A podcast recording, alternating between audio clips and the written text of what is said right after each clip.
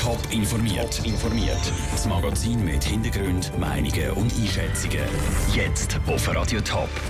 Wie die Pläne der Thurgauer Regierung für die Oberlandstraße bei den Politikern ankommen und ob es bei Stadtwerk Winterthur nach der Wärmering-Affäre wieder ein ruhiger wird, das sind zwei von den Themen im Top informiert. Im Studio ist der Sandro Peter. Zwischen Amriswil und Kreuzlingen soll eine Autostrasse entstehen, die sogenannte Oberlandstrasse oder kurz OLS. Der Thurgauer Regierungsrat treibt die Planung dieser Strasse vorwärts. Im Moment laufen Untersuchungen vom Boden vor Ort. Das, obwohl gar noch nicht klar ist, wie das Projekt finanziert werden soll. Der Beitrag von Raphael Wallimann. Die Strassendiskussion im Kanton Thurgau sorgt für rote Köpfe. Vor fünf Jahren hat die Thurgauer Bevölkerung Ja zum Bau von zwei neuen Strassen gesagt. Zu der Oberlandstrasse ULS und zu der Bodensee-Thurtalstrasse BTS. Die BTS wird aus dem Nationalstrassen- und Agglomerationsverkehrsfonds NAF finanziert, also vom Bund. Für die OLS muss der Kanton selber zahlen. Im Moment wird dafür Geld auf die Seite gelegt. Obwohl der Kanton noch weit davon entfernt ist, das Geld zusammenzuhaben, führt die Thurgauer Regierung die Planung der OLS weiter. Für den Thurgauer GLP-Präsident Robert Meyer ist das völlig unverständlich. Man müsste die Planung sicher im Moment nicht vorantreiben und jetzt einfach da für die Planung mehrere Millionen auszugeben, das finde ich persönlich und wahrscheinlich auch die meisten von meinen Kollegen als Geldverschwendung. Der Robert Meyer schließt auch nicht aus, dass die GLP den Bau der OLS nochmal separat, also ohne BTS, vors Volk bringt. Das findet der SVP-Fraktionspräsident Stefan Tobler sinnlos, weil das Volk schon mal Ja gesagt hat. Außerdem müsste die Planung der OLS weitergehen, auch wenn die Finanzierung noch nicht geregelt ist. Ich finde eigentlich gut, dass man die äh, Planung so weit vorantreibt die Grundlagen schafft und die Finanzierung wird im Laufe dieser Zeit im Rahmen von Finanz- und Investitionsplanung noch ein Bestandteil natürlich sein von dem ganzen Projekt. Die Untersuchung vom Boden vor Ort für die OLS dauert bis Ende August.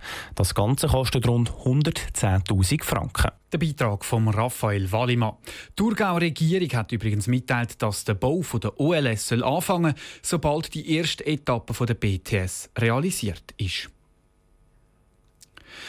Über Stadtwerk Winterthur hat es in letzter Zeit kaum etwas Positives zu berichten gegeben. Die Wärmering-Affäre hat dazu geführt, dass der Direktor und das Kadermitglied von Stadtwerk entlassen worden sind. Schließlich ist dann auch noch der zuständige Stadtrat Matthias Gfeller zurückgetreten. Trotz diesen Turbulenzen geht Stadtwerk finanziell gut. Im letzten Jahr hat es einen Überschuss von knapp 8 Millionen Franken gegeben.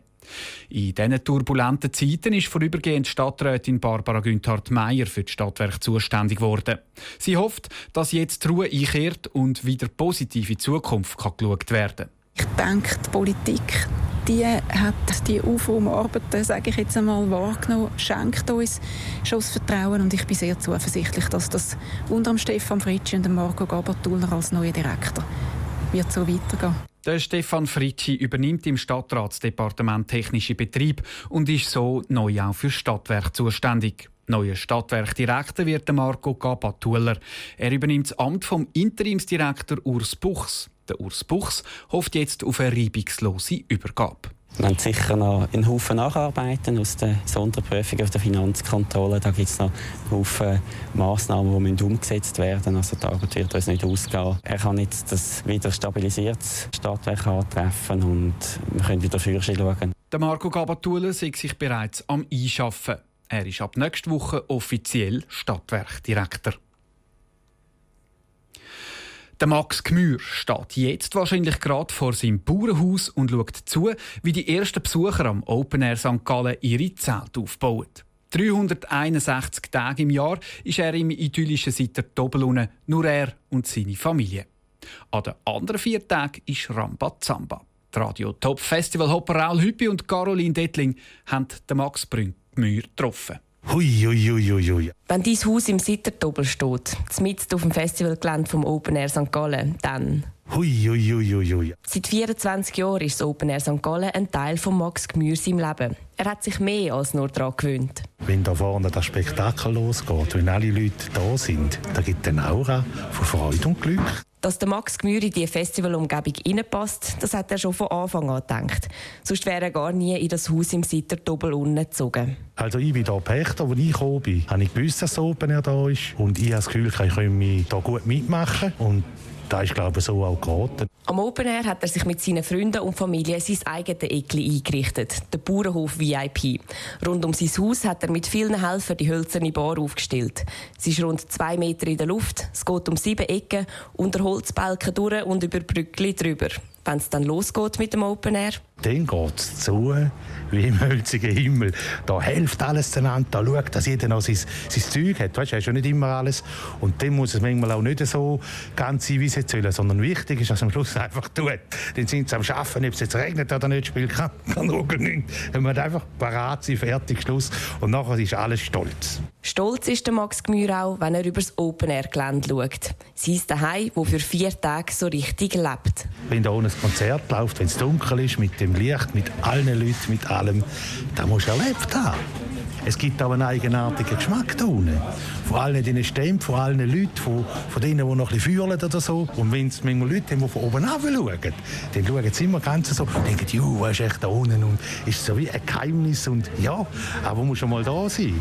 So geheimnisvoll und speziell, wie es die vier Tage im Sitter doppelt zu und her geht, so grösser sehe ich den Unterschied dann wieder, wenn alles vorbei ist. Etwas vom Schlimmsten ist der Sonntagabend. Die vier Tage hast du so einen gewissen Lärmpegel und du auch gerne ein bisschen festen. Um 10 Uhr ist da unten ruhig, da kann ich fast in ein Loch rein. Fängst an, da hast du wieder Koller. Aber Max Gmür, als Ende wird jetzt noch nicht gedacht. Schließlich ist es der erste Anfang vom 41. Open Air St. Gallen. Der Beitrag von der Caroline Dettling und dem Raul Hüppi. Das Porträt von Max Gmür und einen Steckbrief findest du jetzt bei uns im Netz auf toponline.ch. Top informiert, auch als Podcast. Mehr Informationen gibt's auf toponline.ch.